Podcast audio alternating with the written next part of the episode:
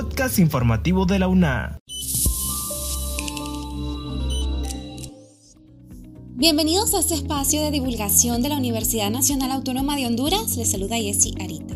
En esta edición te contamos sobre la preparación de la UNA para el primer Congreso Virtual de Graduados y te contamos sobre el huracán Yota, que la mañana del lunes 16 de noviembre se convirtió en categoría 5, con el reporte de Roger Barrientos. El Centro Nacional de Estudios Atmosféricos, Oceanográficos y Sísmicos CENAOS de Copeco informó que el huracán Iota ha alcanzado la categoría 5 en la escala Saffir-Simpson. Actualmente el fenómeno se encuentra ubicado a unos 205 kilómetros al este-sureste del Cabo de Gracias a Dios, con vientos sostenidos desde 260 kilómetros por hora y ráfagas aún más altas. Continúa desplazándose hacia el oeste con dirección a la costa caribe de Nicaragua a una velocidad aproximada de 17 kilómetros por hora. Entraría al suelo nicaragüense en horas de la noche de hoy lunes. Se desplazará por la zona norte de Nicaragua. También se espera que continúe con su rápido fortalecimiento en las próximas 12 horas antes de tocar tierra en la costa noreste de Nicaragua, a unos 25 kilómetros al norte de Bilwin, Puerto Cabezas, manteniendo la categoría 5. A partir de este día, las bandas de circulación asociadas al ciclón tropical Iota producirán lluvias y chubascos intermitentes, variando su intensidad en el transcurso del día en gran parte del litoral caribe, islas de la bahía norte de Olancho y sectores del departamento de Lloro. Los acumulados más importantes se esperan en Gracias a Dios y Colón. La trayectoria prevista por los modelos de predicción numérica indican que este fenómeno ingresará al territorio hondureño el martes por la noche al sur del departamento de Olancho, ya degradado a tormenta tropical. Las condiciones de oleaje de 10 a 12 pies a partir de la tarde del lunes y condiciones de vientos con fuerzas de huracán, o sea superiores a 120 por hora. Mantienen en vigencia un aviso de huracán desde Cabo de Gracias a Dios hasta Barra Patuca en el departamento de Gracias a Dios. Asimismo, todo el litoral caribe hondureño e islas de la bahía se ha emitido vigilancia de tormenta tropical, esperando oleajes de 4 a 6 pies con máximos de 8 pies y vientos con fuerza de tormenta tropical, es decir, entre 63 a 118 kilómetros por hora. Se aclara que como los protocolos meteorológicos lo establecen, estos avisos podrían ser descontinuados o emitir en nuevas áreas de ser necesarios a través del Centro Nacional de Huracanes. Gracias a Roger Barrientos por la información. Por otro lado, Mariam Zelaya nos informa que según estudios, solo un 1% de los odontólogos hondureños se han contagiado de COVID-19.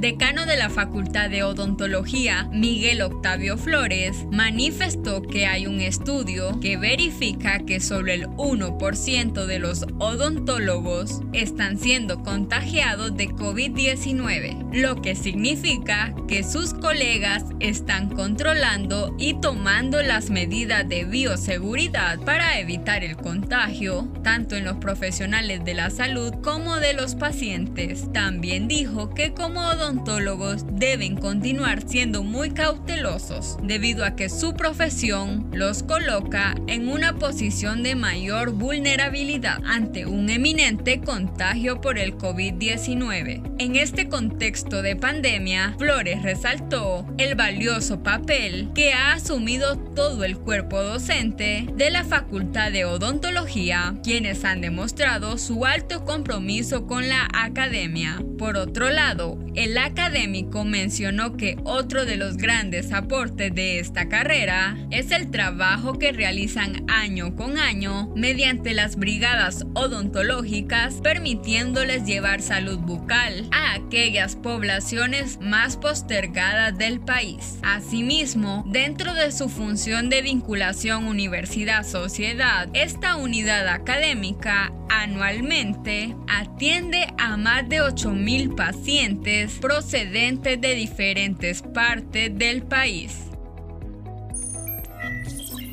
Importantes consideraciones para tomar en cuenta sobre estos profesionales de la salud.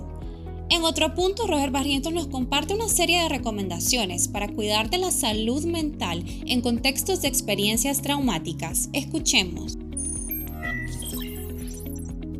Las situaciones de desastres y emergencias pueden contribuir a que se desarrollen trastornos en salud mental, sobre todo trastornos relacionados con experiencias traumáticas. La edad es un factor de vulnerabilidad, por lo que los niños y los adultos mayores son poblaciones que deben ser atendidos prioritariamente. La psicóloga Etel Maldonado explicó que en el caso de los adultos mayores es importante realizar una valoración sobre si ha sido afectado directamente la catástrofe, ya sea por una pérdida material como su casa por una inundación, angustias o causa de tener un familiar desaparecido o por sus propias condiciones de salud. Por ello, es importante que el personal del salud, rescatistas y equipos de socorro estén preparados para detectar si hay algún tipo de problema a nivel de salud mental o si el adulto mayor está siendo afectado en su parte emocional. La experta manifestó que los adultos mayores pueden presentar algún tipo de complicaciones de salud debido a su edad avanzada, como una hipertensión, diabetes, enfermedades que son mortales en los adultos mayores. Por ende, se debe estar preparado con un kit de medicamentos para garantizar que estos no harán falta en caso de tener que evacuar o haya desabastecimiento, pues el difícil acceso a medicamentos puede generar una angustia fuerte. Maldonado resaltó que estamos en una situación de doble estrés porque hay dos componentes de amenaza, la pandemia por la COVID-19 y los daños causados por el fenómeno climático ETA. Ambos generan más ansiedad, depresión y angustia, por lo que es importante que se acuda a profesionales para saber cómo manejar la situación de la mejor manera. Según la Organización Mundial de la Salud, uno de los problemas más frecuentes que encontramos en situaciones de desastres y emergencias es que los sistemas de salud son débiles y no están preparados para enfrentar el evento traumático. Los recursos son muy limitados, la atención primaria tiene poca capacidad resolutiva y el componente salud mental no está integrado en la red de servicios de salud, entre otras cosas. Ante estas condiciones es imprescindible construir la respuesta desde la propia comunidad, fortaleciendo la primera línea de contacto de los servicios de salud con la población afectada por el estrés y descentralizando los recursos especializados.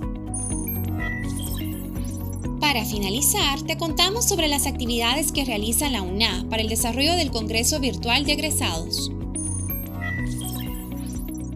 Con el objetivo de propiciar espacios de diálogo y análisis entre la academia y la sociedad, la Dirección de Vinculación Universidad-Sociedad y el Centro Universitario Regional del Litoral Pacífico afinan los últimos detalles para llevar a cabo el primer Congreso Virtual de Graduados UNA 2020. El evento se desarrollará del 24 al 27 de noviembre del presente año, de acuerdo con la docente del Centro Universitario Regional del Litoral Pacífico y miembro del Comité Ejecutivo del Congreso, Máster Ivonne Bonilla la modalidad será totalmente virtual y gratuita y durante los cuatro días se desarrollarán conferencias enmarcadas en los ejes temáticos como ciencia y tecnología, salud y bienestar, economía y comercio y democracia y ciudadanía. El subdirector de la Dirección de Vinculación de la Universidad Sociedad, el señor Pedro Kiel, se refirió al respecto. Escuchemos. Con este congreso pretendemos tener la participación del mayor número posible de graduados considerándolos los mismos como catalizadores de los procesos de cambio positivo de la nación, enriqueciendo su acervo intelectual con los diferentes ejes que serán abordados en el Congreso. Contaremos con panelistas y conferencistas nacionales e internacionales que abordarán temas de suma importancia, por lo tanto lo estamos invitando para que participemos todos nuestros graduados en este evento. El Congreso de Graduados es una iniciativa que nace desde la Dirección de Vinculación Universidad-Sociedad, organizado a través de su programa de seguimiento a graduados con el fin de reunir a los egresados de la máxima casa de estudios para conocer, reflexionar y debatir sobre las diferentes temáticas de Honduras y la región centroamericana y a su vez analizar de qué manera los profesionales del alma mater pueden aportar al desarrollo sostenible del país. Todos los detalles relacionados con la inscripción, programación, invitados nacionales e internacionales, así como las vías por las que se transmitirá el evento, se darán a conocer por los diferentes canales informativos de la UNA.